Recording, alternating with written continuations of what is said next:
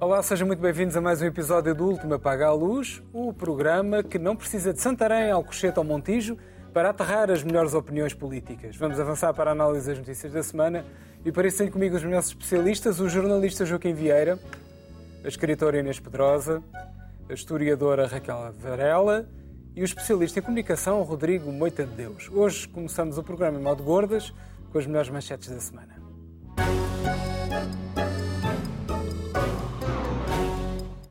E começamos pela Inês, quer falar sobre um concurso de oficiais da PSP. Inês. É verdade. Um, boa noite, antes de mais. Um concurso de, para, para, candidaturas para a PSP que apareceu com a imagem de um polícia de um PSP negro. E no Twitter houve imediatamente um, uma rajada de comentários hiper-racistas, eh, convenientemente uh, anónimos, não é? Porque esta gente, além de racista, é de uma cobardia que convém sublinhar, do género. Eu não quero ser racista, mas o que é que faz um preto na PSP? Parece-me que alguém trocou a foto da, do polícia pelo ladrão. Oh, mudámos para a África, eu não sabia. Portanto, uh, entretanto, a PSP, bem, diz que mandou identificar e que vai pôr no Ministério Público estas pessoas. Eu acho que temos que começar a fazer como se faz no Brasil. No Brasil, isso, por acaso, funciona muito bem. Que as redes sociais uh, são um fórum público, mas não são uh, o, uh, campo de insulto e de agressão, não são um campo de batalha, porque há a lei e a lei cumpre-se. E, e, portanto, aqui temos que começar a pensar como é que lidamos com este racismo que, que é mesmo estrutural, ou pelo menos parece sê-lo da forma como se manifesta. Eu penso que nunca nos curámos do ressentimento uh, de, de, de, o ressentimento da perda das ex-colónias ultramarinas e todos os uh, impropriamente ditos retornados, porque muitas vezes eram pessoas que tinham crescido lá, mas que perderam a sua quinta em África, ou o seu táxi em África, ou, e que viviam numa sociedade altamente hierarquizada e racista. E isso ainda não se curou. É o que me parece, é que isso continua na sociedade, esse ressentimento que, que é compreensível da maneira como foi feita, como, como foi possível uh, fazer esse retorno, mas, mas penso que isso ainda é uma ferida uh, e pelo tipo de comentários sobre a África, vemos que ainda há esse, esse peso do colono branco e desprezo pelo negro. E é inaceitável. Raquel, uma nota positiva na área da cultura. Sim, boa noite, boa noite a todos. Eh, eu visitei os Açores esta semana e visitei na Caloura, onde fui para comer um peixe fresco, confesso, num sítio muito bonito que lá há, ao lado o Centro Cultural da Caloura. E para minha surpresa, e era essa a nota que eu queria deixar, o professor e pintor Tomás Vieira criou um museu. Na verdade, é um museu, é muito mais que um centro cultural. Foi bastante humilde a nomeá-lo. É um museu onde está Cruzeiro Seixas, Silva Porto, eh, Vieira da Silva, Domingos Rebelo, aberto ao público com uma simbólica entrada de 2 euros. Eu acho absolutamente extraordinário. Professor do ensino secundário eh, durante vários anos, pintor. Enfim, é uma, é uma daquelas belíssimas surpresas que eu queria deixar aqui, referir aqui, não deixem de visitar. Raquel Rodrigo, um pouco de política com Augusto Santos Silva. Um pouco, quer dizer, não sei se lhe chamaria política. Não sei se vocês recordam da história, aquele dia em que Santos Silva é apanhado, a filmar, uh, apanhado numa filmagem, a falar sobre o Chega, e estava lá o Presidente da República, e primeiro Santos Silva ficou muito indignado por ter sido filmado, depois percebeu-se que afinal aquilo era uma prática corrente, andar a Câmara atrás dos dignitários políticos. Ele ficou muito atrapalhado, mandou fazer um inquérito, que é uma coisa que faz sentido, não é? Está ali o cameraman, pediu-lhe perguntar se era prática corrente ou não. Ele resolveu fazer um inquérito e chegaram os resultados do inquérito. Afinal, aquilo era mesmo prática corrente. Quarto, então decidiu alterar as regras. Aquilo é um problema objetivamente de forma, não é? E eu percebo que alguns políticos tenham medo que os portugueses descubram como é que eles falam nos bastidores. É? Há uma maneira que os políticos têm de falar quando estão no púlpito e depois falam de uma maneira diferente quando Como estão nos bastidores. Nós. Exatamente. E em vez, não sei, não sei por acaso, não sei. E nós conhecemos-nos todos, eh, aquilo que dizemos não é diferente. E, e aqui, aqui é de facto uma questão de forma. Em vez de resolvermos o, a questão de forma, que é os, passar, os, políticos passarem a ter juízo naquilo que dizem, não.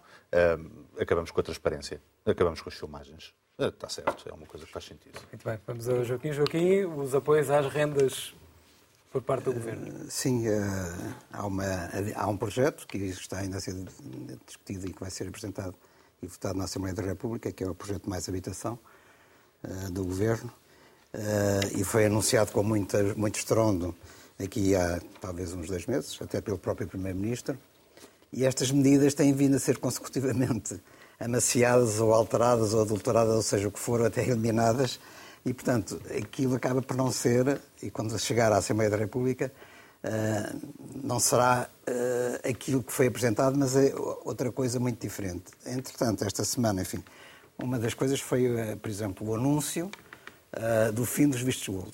Afinal, já não, já não acaba, simplesmente acaba para uns, mas continua para fundos de investimento e tudo isso. Portanto, também isso já não era verdade. Outra coisa era sobre a questão do, do arrendamento compulsivo. Uh, também já não é como estava previsto inicialmente e são as câmaras que podem tomar essa iniciativa e só ao fim de dois anos da casa estar de luta e não sei quê. Uh, o, também se alterou as penalizações uh, para o alojamento local, embora ainda continuem, sendo que os hotéis, que são investimento de fundos estrangeiros, com muitas vantagens fiscais, esses podem continuar a ser construídos sem nenhum problema não podem é abrir novos alojamentos locais em certas zonas. isso era o que estava inicialmente, mas a penalização agora é menor.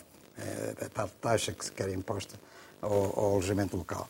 E, finalmente, hoje, esta semana, aliás, como noticia aqui o público, embora a notícia original, eh, deva dizer, fosse do diário, mas mais, eh, o Governo admite alterar a lei de apoio à renda para clarificar a forma de cálculo. O que é que isto quer dizer? Quer dizer que na lei uh, estava previsto que havia apoio uh, através de subsídio uh, a rendas de certas pessoas cujo esforço para pagar o crédito à habitação fosse acima de um certo valor, uma certa percentagem do seu rendimento coletável, portanto aquilo que era objeto de impostos, e é o que está na lei, continua a estar na lei. E agora há um despacho do Governo que diz que não, que é todo o rendimento da, da família, incluindo subsídios e tudo o que a família receber, mesmo que não seja coletável, e, portanto, é, é uma diferença muito grande. Pessoas que estavam à espera de receber subsídios, por exemplo, da ordem dos 200 euros, eh, verificam que agora têm apenas umas, umas dezenas de euros. E a questão é com despachos, uh, segundo dizem os especialistas, os juristas, os, os doutores de leis, um despacho do governo não pode alterar uma lei. E, portanto, há aqui alguma coisa bastante errada. aquilo que se previa inicialmente que fosse um, mil milhões de apoio a estes subsídios de rendas, agora passa para 240 milhões. Portanto, é de facto uma redução significativa no Orçamento de Estado, através de um truque um bocado, digamos, minhoso e de chico esperto, digamos assim, mas isto Joaquim, configura... Estamos, estamos, com dificuldades no teu microfone. Uma eventual ilegalidade. Vamos fazer Pronto. uma intervenção, não, acho que não tem a ver com António Costa, espero, pelo menos temos tido é... opinião livre nos últimos anos. E acho que eu estava a falar deste assunto. Poderá ter sido. Variei o microfone. Mas fica a nota do Joaquim em relação a este projeto de apoio, ou não, às rendas. Agora vamos à massa crítica com a nossa discussão da semana.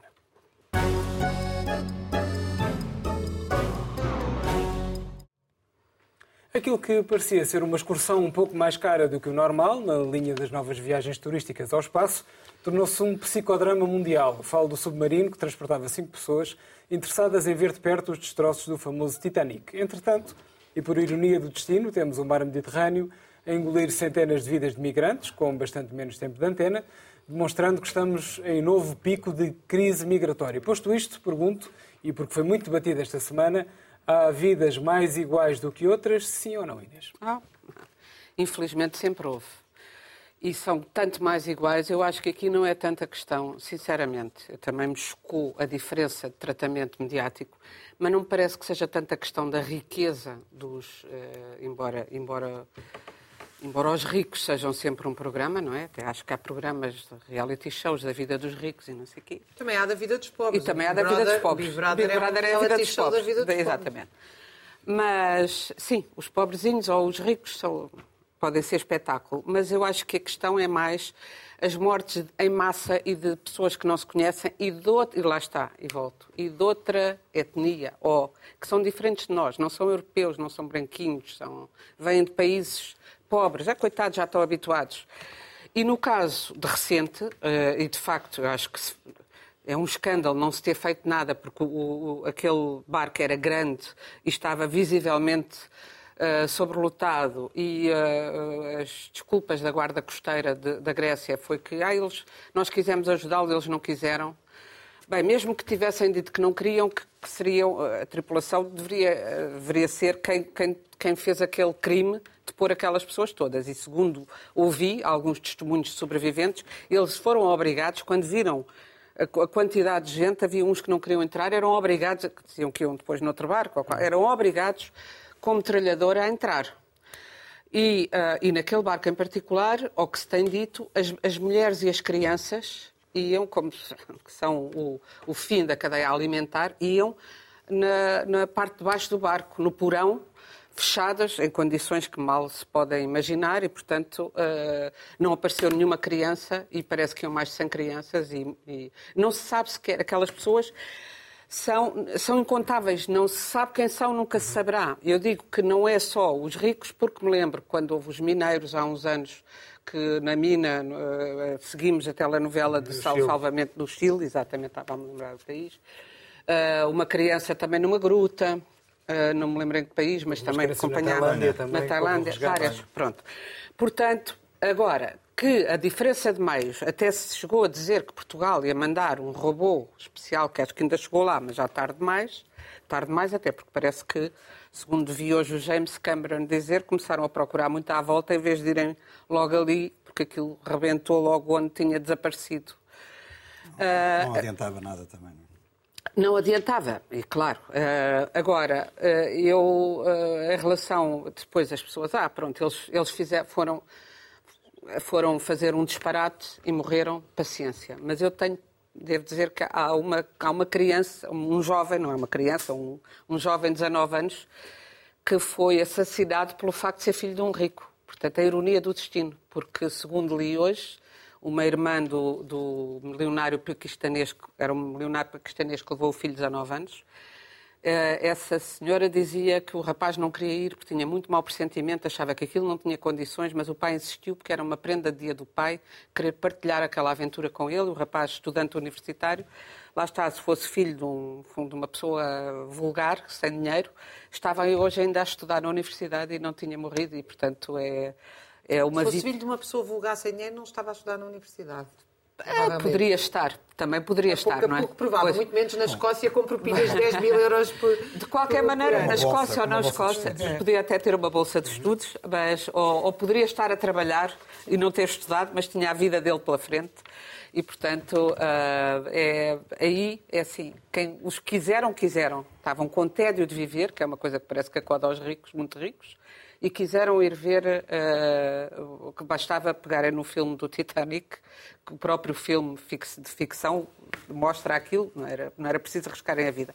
Quiseram fazer aquele disparate, sendo que, outro pormenor, o, o diretor, um dos diretores, o diretor executivo da Ocean, qualquer coisa, Ocean Gate, Ocean Gate tinha, foi despedido porque disse que aquilo não estava bem, que não havia certificação, que só estava provado que as portas aguentavam até um, uh, 1.300 metros e, portanto, não, aguenta, não se sabia se aguentariam ir aos 4.000 metros, que é onde estão os destroços. E uh, disse isso várias vezes, não, não o ouviram e ele, para não ter responsabilidade, escreveu. Quando o escreveu, foi demitido. E, portanto, é assim que funcionam também estas empresas, com uma inconsciência uh, e, uma, e uma falta de respeito como diria a Raquel, é o capitalismo no seu máximo esplendor de vamos para a frente e vamos, não queremos saber de certificações nem da vida humana, vamos ganhar dinheiro. Joaquim, Joaquim, um interesse noticioso submarino. É, pois agora, as pessoas têm tendência para ver aqui uma luta de classe e fazer comparações de histórias que têm em comum, de facto, terem acontecido no mar e haver, haver mortes, mas são histórias muito diferentes. Uh, e, e, a verdade é que uh, a história uh, do submarino, submersível, eh, não é bem um submarino, eh, porque não se move por meios próprios, eh, tinha todas as condições para dar aquelas folhetins intermináveis que estão muito bem tratados, por exemplo, num filme do Billy Wilder, que eu recomendo a quem se interessar por estes assuntos do jornalismo, chamado O Grande Carnaval, que é a história de um tipo que fica preso numa, numa gruta. E é só um, não são cinco, é só um. E aquilo dura, dura, dura, com rádios, televisões, jornais por aí fora. E quanto mais tempo durar, melhor para os jornalistas, porque dá mais audiências, vende mais papel, etc. No tempo em que havia jornais em papel, agora já não. Uh, mas não há, não é, a questão não é, não é sequer o facto de serem ricos e terem pago 230 mil euros cada um uh, para fazer a viagem. Eu recordo, por exemplo, a Inês já falou da história dos mineiros presos numa mina. Lá está, é mais uma vez uma história que, que pode alimentar uh, audiência, de expectativa. O grau de incerteza, a imprevisibilidade aqui é muito importante. Mas eu gostava de recordar, há muito pouco tempo, a história das crianças presas numa gruta na Tailândia. Não tem nada a ver com gente rica, nem sequer pagaram para lá estar. Também o mundo ficou suspenso uh, por essa história, porque felizmente tiveram, nesse caso, uma saída positiva. Só morreu um, dos, uh, um dos resgatadores, dos salvadores, mas não nenhuma das crianças. Uh, e, e, portanto, como a regra do jornalismo, e, e, também convém, se calhar, recordar isso, é quando não é quando o cão morde o homem, que isso é aquilo que toda a gente está habituado, mas é quando o homem morde o cão, que é a história inesperada e é aquela que prende as atenções. Uh, a história, de, infelizmente, isso é de uma grande crueldade, é verdade, uh, a história das mortes no Mediterrâneo de migrantes banalizou-se. Banalizou-se porque nós tivemos, na última década, eu andei à procura de números, mas entre um mínimo de 18 mil e o um máximo de 26 mil mortes no Mediterrâneo por pessoas que queriam entrar na Europa. Esta história é, tem, envolve muita gente, envolve responsabilidades que têm que ser apuradas, concretamente das autoridades gregas e não só. Também é preciso saber o que é que a Europa, no seu conjunto, Sim, a União claro. Europeia, está a fazer no Mediterrâneo. Era mais uma história. Uh, por exemplo, no dia em que soube uh, que os cinco tripulantes do, do Titan morreram, também uh, morreram afogados 30 migrantes ao largo das Canárias. Alguém pagou nesta história? Algum telejornal falou disto? Desconheço. Uh, não interessa. Uh, mas, portanto, é assim. Quer dizer, é as, as características que foi no passado, é no presente e continua a ser no futuro. Nós podemos ter um discurso muito piedoso, ah, não sei o quê, é preciso, aquilo é que era importante falar, e é, acho que é importante falar, mas não tem nada a ver comparar uma coisa com outra. Uh, e depois, hoje em dia, que parte das, das, das notícias e da informação jornalística é feita por escolha individual de cada um dos consumidores de informação. A pessoa, a ditadura das audiências é uma ditadura do próprio telespectador, que tem o comando na mão e que muda constantemente. E hoje em dia vemos eh, muito essa frase: não gosto destas notícias, deixa cá procurar outras. E a verdade é que depois quem está, digamos assim, eh, à frente de, de boletins noticiosos, é claro que a RTP, sendo estação de serviço público, tem outras obrigações e, portanto, não é bem uh, o tipo de alinhamento e de escolhas editoriais que fazem as privadas, mas quem está à frente dos órgãos de informação uh, age um bocado em função disso. Podem vir dizer, ah, não, o jornalismo é isso, o jornalismo é dar as coisas que são importantes. Isso não está escrito em lado nenhum, na verdade, não é? Uh, o jornalismo também tem muito que ver com o interesse das pessoas. Não é só o, o, interesse público, mas é o interesse do público. E os jornalistas hoje em dia vão muito atrás do interesse do público porque sabem que se perdem audiências, são despedidos por isso simplesmente são despedidos, ou os diretores são despedidos. E, portanto, esta coisa é um fator que, que conta muito. Agora, é evidente que a história da, do Mediterrâneo deve ser analisada, então é uma história que se prolonga mais no tempo do que a outra história hoje em dia. Uh, aliás, no dia de hoje, praticamente a história do, do submersível já desapareceu das notícias. E, no entanto, continua-se a falar do aparamento de responsabilidades das autoridades gregas, concretamente, em relação ao que aconteceu no Mediterrâneo. Portanto, também não venham dizer que é 8 e 80. Não é bem assim. Também se fala disso e também o jornalismo está a cobrir essa história, só em graus completamente diferentes. E, portanto, o que eu acho é que não faz muito sentido estar a pôr nos pratos da balança uma coisa e outra, numa espécie de autobautismo, que neste caso não, não tem a razão de ser. Rodrigo. Eu, confesso que eu fui aquela pessoa surpreendida por saber que íamos correlacionar as duas coisas. Não, não estava bem a ver uh, a questão dos migrantes com, com os submarinos, mas tudo bem. Eu, eu, dificilmente vejo isto como um problema dos mídias, pelo contrário. Uh, aliás, quase para rematar aquilo que já foi dito, eu, eu trouxe umas imagens que gostava de partilhar convosco uh, de alguns casos. Isto é 2010, o Chile, nós falámos sobre, sobre isso, dos mineiros. Nenhum deles é branco, nenhum deles é rico, e aquela cápsula que lá está atrás foi desenvolvida pela NASA, para o efeito. Portanto, não quer dizer que foi uma coisa afastada do, do, do mundo. Vou pedir a segunda, a segunda imagem é o, o, desaparecimento do avião na Malásia, em que praticamente meios de todo o mundo foram a correr para salvar pessoas que não eram nem brancas, nem ricas, um, e que desapareceram no meio do mar. Um, e o mundo todo, tudo isto com diretos permanentes e constantes sobre o assunto. A terceira imagem uh, que o Joaquim chamou a atenção, isto depois já é a série já feita, não é? 2018. Em recordo... Já com a assinatura Netflix. Já, já com a assinatura Netflix, como não podia deixar de ser. Uh, que, recordo, uh, tem, que recordo que foram mergulhadores de todo o mundo para, para a Tailândia. e as pensas próprias. Portanto, ofereceram-se voluntários para, para, ir para lá. Um deles, aliás, até morreu. E, finalmente, o último caso um, de 2019 foi a criança na, em Espanha, que também foi referido aqui, o Rulen, que desapareceu no, no, num poço, onde também foram empenhados todos os meios europeus para salvar uma criança que tinha caído num poço. Eu prefiro olhar para isto pela positiva, porque é, de facto, a globalização da esperança, que é quando nós vemos uma história, alguns no mundo, em que há alguma esperança, nós agarramos-nos a essa história. Nós, consumidores de informação, nós, cidadãos. E isso é uma coisa muitíssimo positiva. Muitíssimo positiva.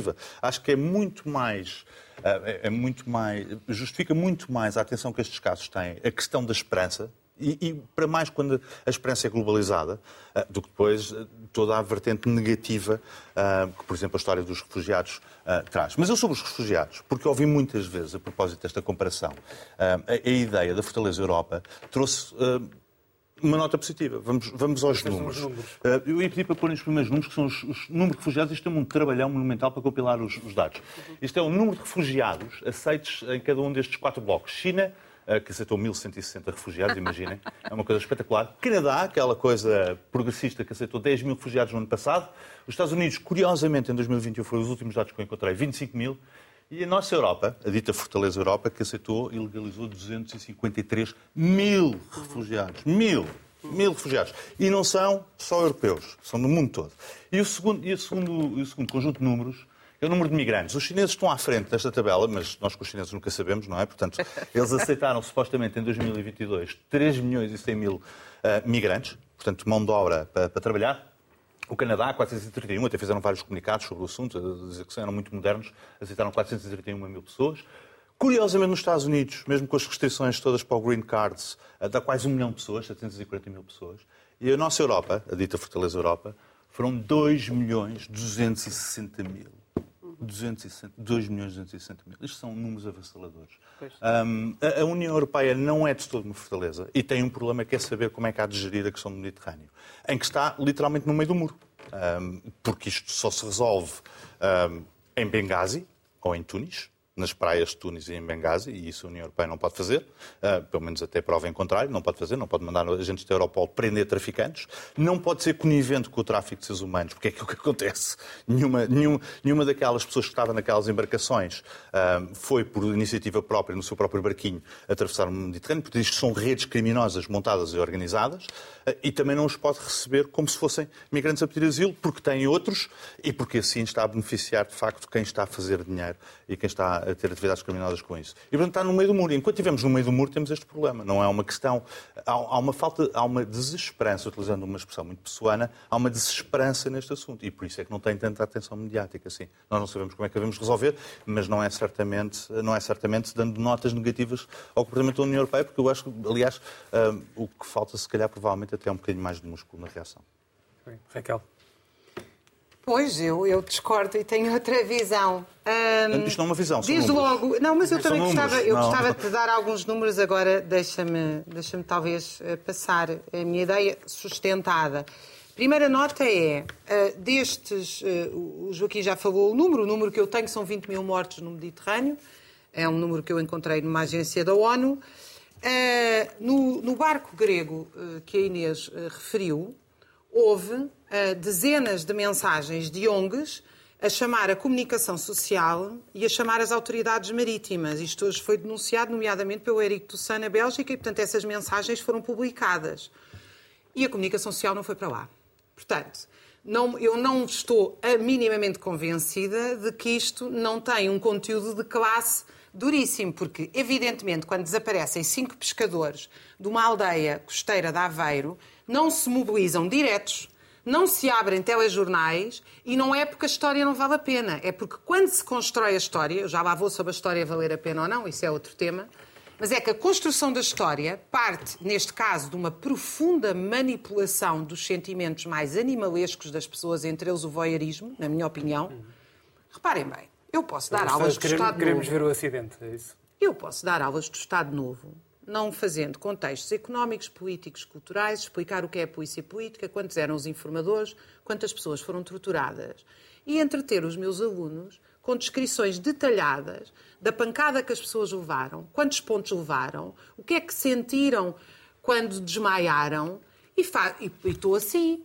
Bem, eu posso fazer isso. Isso não faz de mim uma professora de história, faz-me em mim uma manipuladora.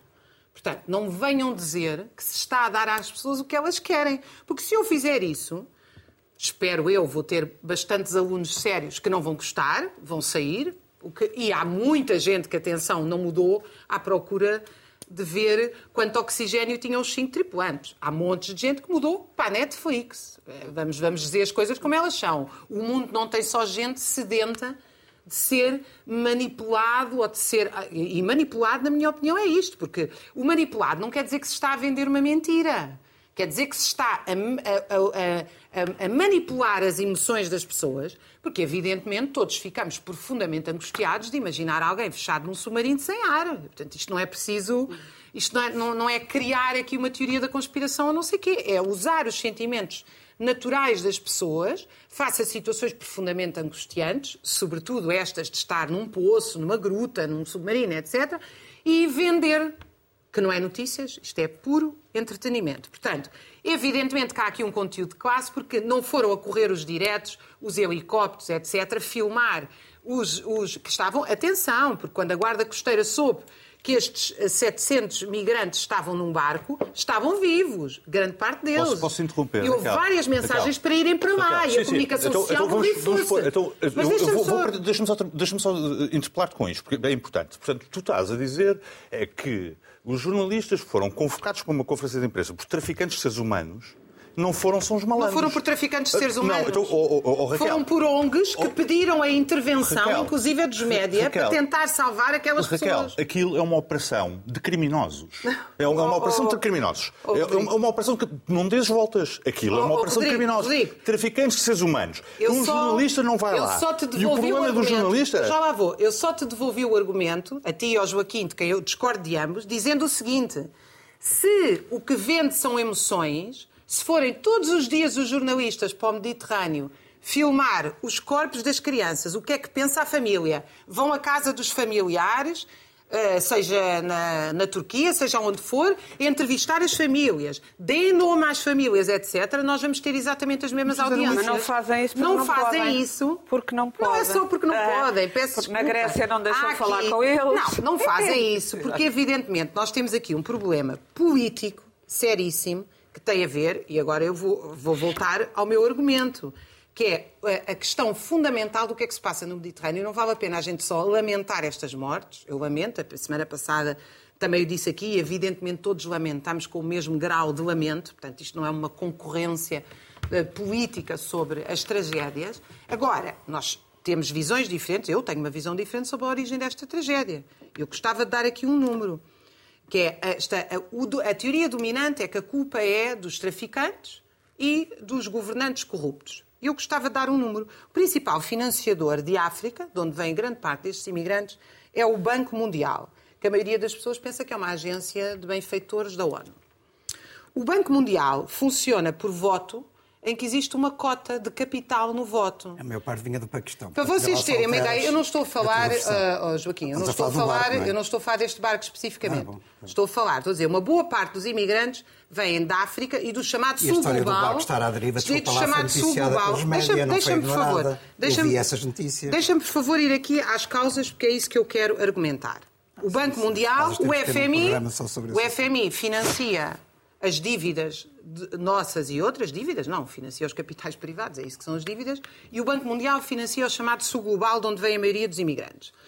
Na- no Banco Mundial, a Arábia Saudita tem 2,7% dos votos, tem 35 milhões de habitantes. A África Subsaariana, que tem mil milhões de habitantes, tem 48 e 48 países, tem 3,9% Mas, ó, dos Raquel, votos. como é que funciona o Banco e Mundial, gostava certo? de dar outro dado. Mas sabes como é que funciona o Banco Mundial? Funciona, é uma associação... tema. Pá, É por cota. É, exatamente, foi isso que eu acabei de dizer. Pronto, é exatamente, cota. exatamente. Ou seja, o Banco Mundial é uma instituição que tem sistematicamente, só para vocês terem uma ideia, até 1962 foram construídas formas de exportar matérias-primas baratas da África e não foi construída uma escola, um hospital Como? e um sistema Como? de esgotos, até 1962 Oh, oh, pelo Banco Mundial. de- deixa- E quero-te dar outro dado. Quero-te dar. Não, e depois daí, há mas eu dou-te 60 anos. dados, mas eu dou-te mais anos. dados. Sabem quem são? É Quem foram dois presidentes do Banco Mundial? Oh, Dois oh, economistas benfeitores. oh, Deixa-me terminar, porque eu não consigo Então dizer o meu o argumento. Tu dizes que isto é tudo uma maravilha. Eu estou a dizer que a Europa, é, é, a Europa é O maior economicamente responsável por O este maior dador país. para a África é uma coisa chamada União Europeia. Lamento imenso. Até esses Não, não. É, é, é. é. Bem, eu vou 19 dizer o meu último dado. Acaso, fui ver os números que sabia Vou que isto dizer o meu último dado. 19 mil milhões Quem é que de euros. são dois dos presidentes do Banco Mundial, que é o principal financiador, supostamente investidor em África, destes programas ditos de ajuda? Ditos de ajuda.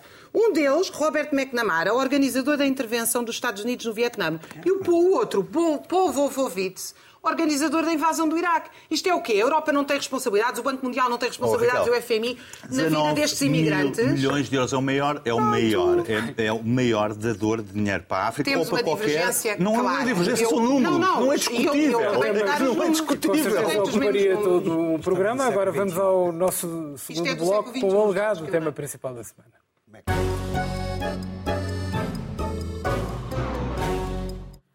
Este assunto já esteve para ser tema principal aqui no programa e agora achamos que era a altura de falar das ordens profissionais que a oposição acusa o governo de querer controlar, sobretudo a oposição mais à direita.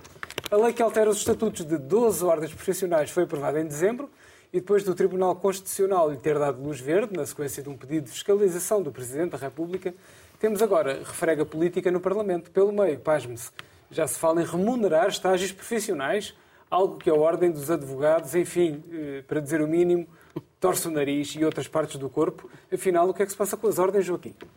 Bom, esta alteração da lei eh, tem muito que ver com o PRR, porque é imposta pela União Europeia, e, portanto, penso que é para, digamos, afinar a legislação portuguesa no que respeita às ordens profissionais com a legislação europeia, parece que é uma, uma, uma medida, um passo de equilíbrio necessário e correto, enfim. Não sei o que é que se passa em França ou em Espanha, não, não fiz esse estudo comparativo, mas alguma coisa teria que ser feita, porque, de facto, as ordens profissionais em alguns aspectos em Portugal pareciam um pouco aquelas corporações uh, medievais, não é? na maneira como controlavam, por exemplo, o acesso ao emprego uh, nos respectivos setores. Eu dou só o exemplo da, da Ordem dos Advogados. Para ser advogado é preciso primeiro tirar um curso universitário, muito bem, depois é preciso fazer um estágio, muito bem também, e depois é preciso fazer um exame na Ordem dos Advogados. E só com esse exame é que se é advogado. Ora, isto não é uma redundância. Já se fez, tirou o curso universitário, já se fez a, a, o estágio, para que ainda fazer um exame na ordem? Porque é que é a ordem que decide quem é advogado ou não advogado. Não sei se isto se passa com as ordens todas, mas há de facto uma série de poderes que as ordens têm, talvez vão um bocado além daquilo que numa sociedade democrática e aberta e transparente seria normal, porque de facto isto é um pouco uma, um grupo fechado sobre si mesmo, que também se decide disciplinarmente sobre os seus próprios membros. E como nós sabemos, por exemplo, muitas vezes no caso da Ordem dos Médicos, uh, o poder disciplinar da Ordem uh, será sempre executado, exercido como deve ser. Nós temos muitas queixas de médicos que aparentemente têm uma atuação errada, vai contra as próprias normas, mas depois nós esperamos meses, meses e anos e anos até eventualmente a Ordem, o Conselho Disciplinar, ou como é que se chama o órgão, tomar uma decisão sobre aquele médico.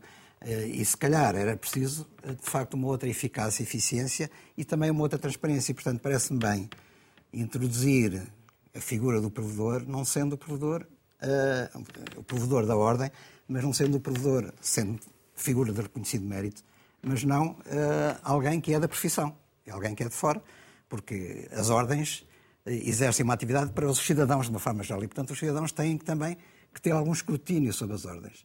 E penso que as medidas que estão em curso têm que ver com isto e não tanto com uma tentativa de controle do governo, como se anda a queixar-se de certas ordens. Eu não vejo uh, nesta, na proposta que está em cima da mesa, que já foi aprovada, esse tipo de tentativas. Que é o, o Conselho Superior, o órgão fiscalizador, não sei como é que se chama, aquilo é um órgão de supervisão, mas acho que não tem ainda nome, uh, cuja maioria é suposto não ser de membros da profissão, embora também tenha, mas numa proporção menor, menos de 50%, não é constituído por membros nomeados pelo governo. É, é, são eleitos, são, é, até penso que pelos próprios membros da Ordem, mas não são profissionais da Ordem, em grande parte deles. Não sei se haverá aqui um excesso ou não, é preciso ver caso a caso. Pode haver que pode, certas reclamações, eventualmente, de algumas ordens podem ser atendíveis, estão aqui em causa oito ordens aquelas que existem. Por exemplo, a questão da figura do estagiário, a remuneração do estagiário. Os estagiários, pelos vistos, eh, faziam, portanto, o seu, a sua atividade, o seu período de estágio gratuitamente, não recebiam. E, portanto, eh, pode-se considerar que realmente isso não é talvez muito justo, porque as pessoas já estão a trabalhar. No caso dos advogados, estão até a trabalhar para advogados, porque eles estão em escritórios de advogados. Portanto, os advogados beneficiam do trabalho dos estagiários, mas não lhes pagam. Uh, e é lógico, parece-me, até para combater um pouco a precariedade da, da profissão, que haja uh, um pagamento, acho que é um pouco acima do salário mínimo que está previsto aos estagiários. É claro que isto levanta um problema que foi levantado esta semana no artigo do, no público do, do presidente da, do Sindicato da, dos, dos Magistrados Judiciais, dos juízes, que é uh, se o estagiário é, é remunerado, e é remunerado pelo advogado ao escritório de advogados, que é onde ele está a trabalhar, os pequenos advogados, advogados de província, aqueles que trabalham sozinhos, não têm provavelmente essa possibilidade e, portanto, só os, os estágios uh, são feitos só pelos grandes advogados. Dá aqui um desequilíbrio e é preciso encontrar uma maneira de resolver este problema. E, portanto, há muitas coisas que não estão ainda numa forma perfeita, mas de uma forma geral, eu acho que, sim, senhora, que a alteração do Estatuto das Ordens, penso que no global é positiva. Rodrigo. Se eu bem me recordo, o processo até começa com o memorando da Troika, não é? Ou seja, eh, eh, há um, havia que cautelar a ideia de reduzir as, as limitações de entrada nas profissões. Um, o, o, contrapeso disso é, de facto, as ordens são uma espécie de garante, ou é suposto servirem como uma espécie de garante para a qualidade de serviço que é prestado por esses profissionais. Este é o contrapeso, não é? Portanto, o estágio, o exame, etc. Um, mas, como o Joaquim disse, é suposto o ensino também providenciar tudo isso. Portanto, é aqui uma, aqui um, um, uma faca de dois gumes. E, e depois é, ela, há uma alteração da lei já com o PS, com o Partido Socialista, se, se, não me engano, e depois com esta questão do PRR é apresentada uma série de contrapartidas onde, ou de exigências em que a União Europeia diz que vocês têm mesmo que limitar o poder das ordens. Isto parece-me tudo lindamente. Uh, também, eu, por mim, tudo aquilo que seja acabar com o corporativismo que vem ainda desde o tempo da outra senhora, acho muitíssimo bem, em todas as profissões, as ricas, as baixas, as classes sociais altas, as, as outras também.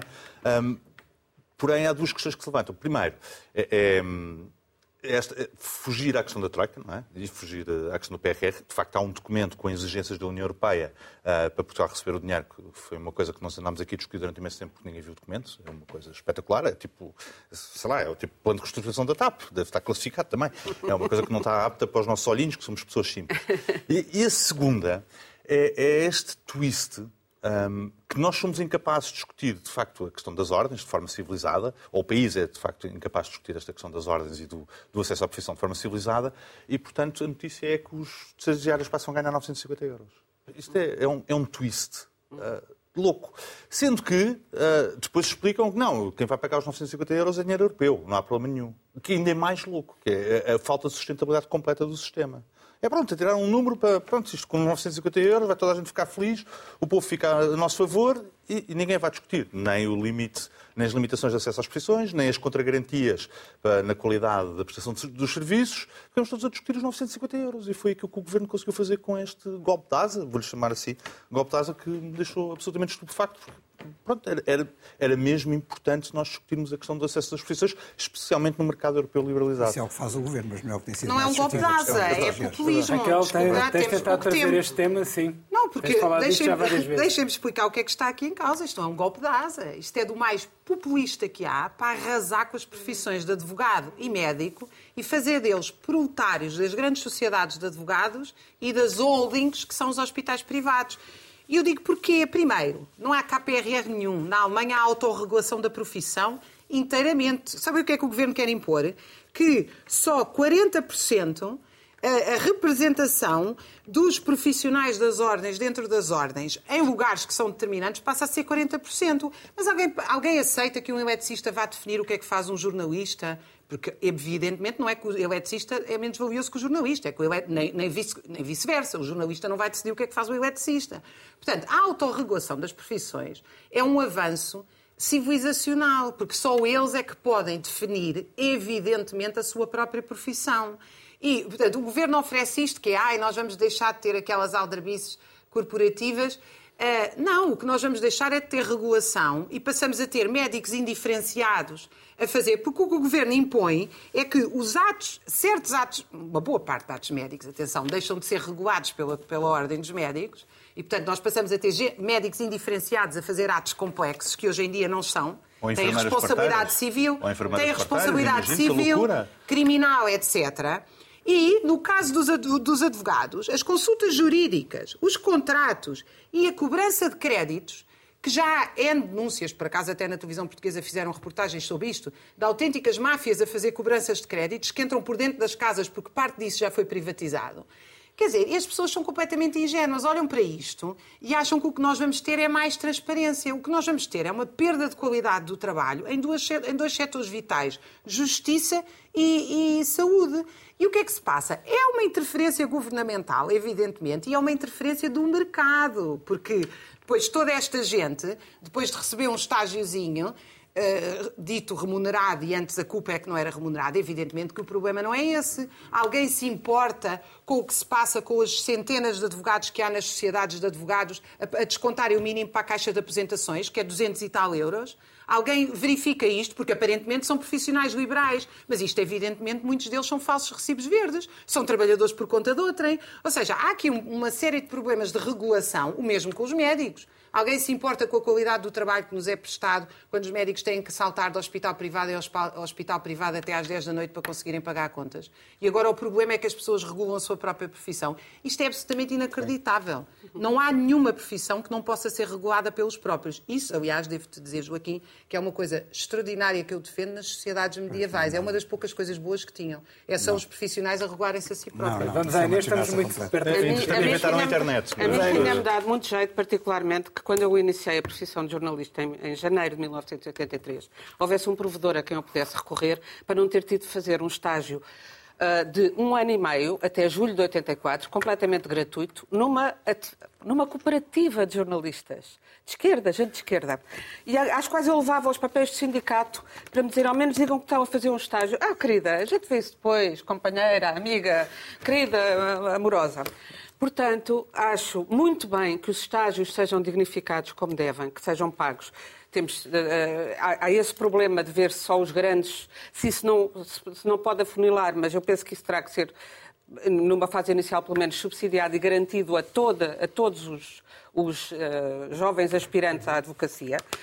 Uh, portanto, acho que as profissões, concordo com tudo o que o Joaquim começou por dizer, acho que as profissões que são de impacto público têm de ter uma regulação pública, não podem agir como corporações medievais.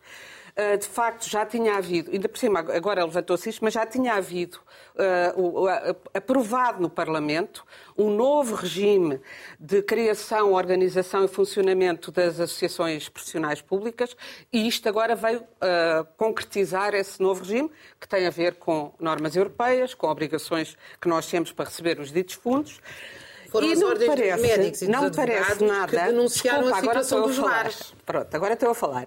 40% de inscritos na ordem, uh, no Conselho de Supervisão, que é só o Conselho de Supervisão, outros 40% oriundos de instituições académicas que formaram essas pessoas, portanto, estamos na mesma, no mesmo território, e 20% que são votados pelos membros das ordens, não são uh, exteriores, uh, votos exteriores nem govern governamentalizados, são os membros das ordens que têm de escolher 20% de personalidades de reconhecido mérito. Penso que não pode ser um eletricista, a não ser que seja não, o criador... Olha o padre de Porto Alegre, tu não vais por aí olha, o Padeiro de Porto Alegre, a semana passada, uh, quando descobriram todos que o homem era racista. Fizeram isso nas universidades. Agora, agora, agora fizeram isso nas universidades. Nós temos N pessoas que não sabem rigorosamente nada Genericamente estou de acordo e, e acho que em relação à Ordem dos Médicos também, põem muitos entraves à acreditação de médicos uh, estrangeiros, que é para limitar o acesso à profissão. E isso não pode ser admitido numa sociedade democrática. Uh, estamos numa sociedade global, não é para protegermos a nossa. E, e, sabemos como também são protegidos, o Joaquim também mencionou isso, como também se autoprotegem uh, em relação aos próprios erros ou crimes mesmo. Ainda recentemente tivemos uma jovem, uma jovem corajosíssima estagiária uh, num, num hospital a denunciar crimes do seu superior ou eventuais negligências. Orange Médica até atuou, que suspendeu os médicos. Suspendeu Pronto, mas porque ela uh, fez muito barulho, mas isto. Eu acho que eu, eu lembro-me é que há anos, sobre há anos houve um médico que foi condenado à prisão por violar uma paciente e nunca lhe foi retirada a, a carteira profissional. Há anos aconteceu isto. Hoje já não acontece, bom sinal. Mais transparência, melhor sinal. E porquê é que passar para o público vai fazer com que deixe de, deixe de passe a ser melhor regulado? Qual é a garantia que nós temos que sem autorregulação passa a ser mais transparente? Hoje em dia nós somos melhores tratados no hospital privado do que no hospital público. Não há muito mais queixas nos hospitais privados, onde a regulação é muito menor. Portanto, eu não percebo porque é que o fim da regulação é significa Raquel. melhorias. Eu, eu, eu, eu acho a regulação que a é a mesma. Ela é igual para todos. Há queixas nos dois. Posso assegurar-vos, caros telespectadores, este tema foi muito debatido nas nossas caixas de e-mail ao longo das últimas semanas. Finalmente veio à colação e se calhar ainda merece cá voltar quando houver desenvolvimentos. Parabéns do nosso Presidente da República, que está preocupado com o tema. Agora, viga baita jornada.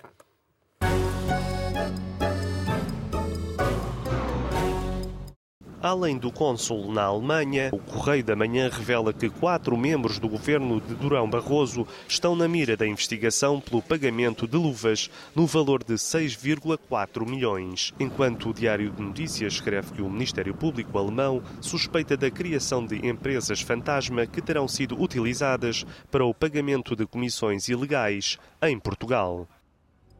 Isto dizia-se em 2010, imagine-se, desde então nada aconteceu. Um outro tipo de tragédia submarina. Despedirmos com amizade. Até para a semana.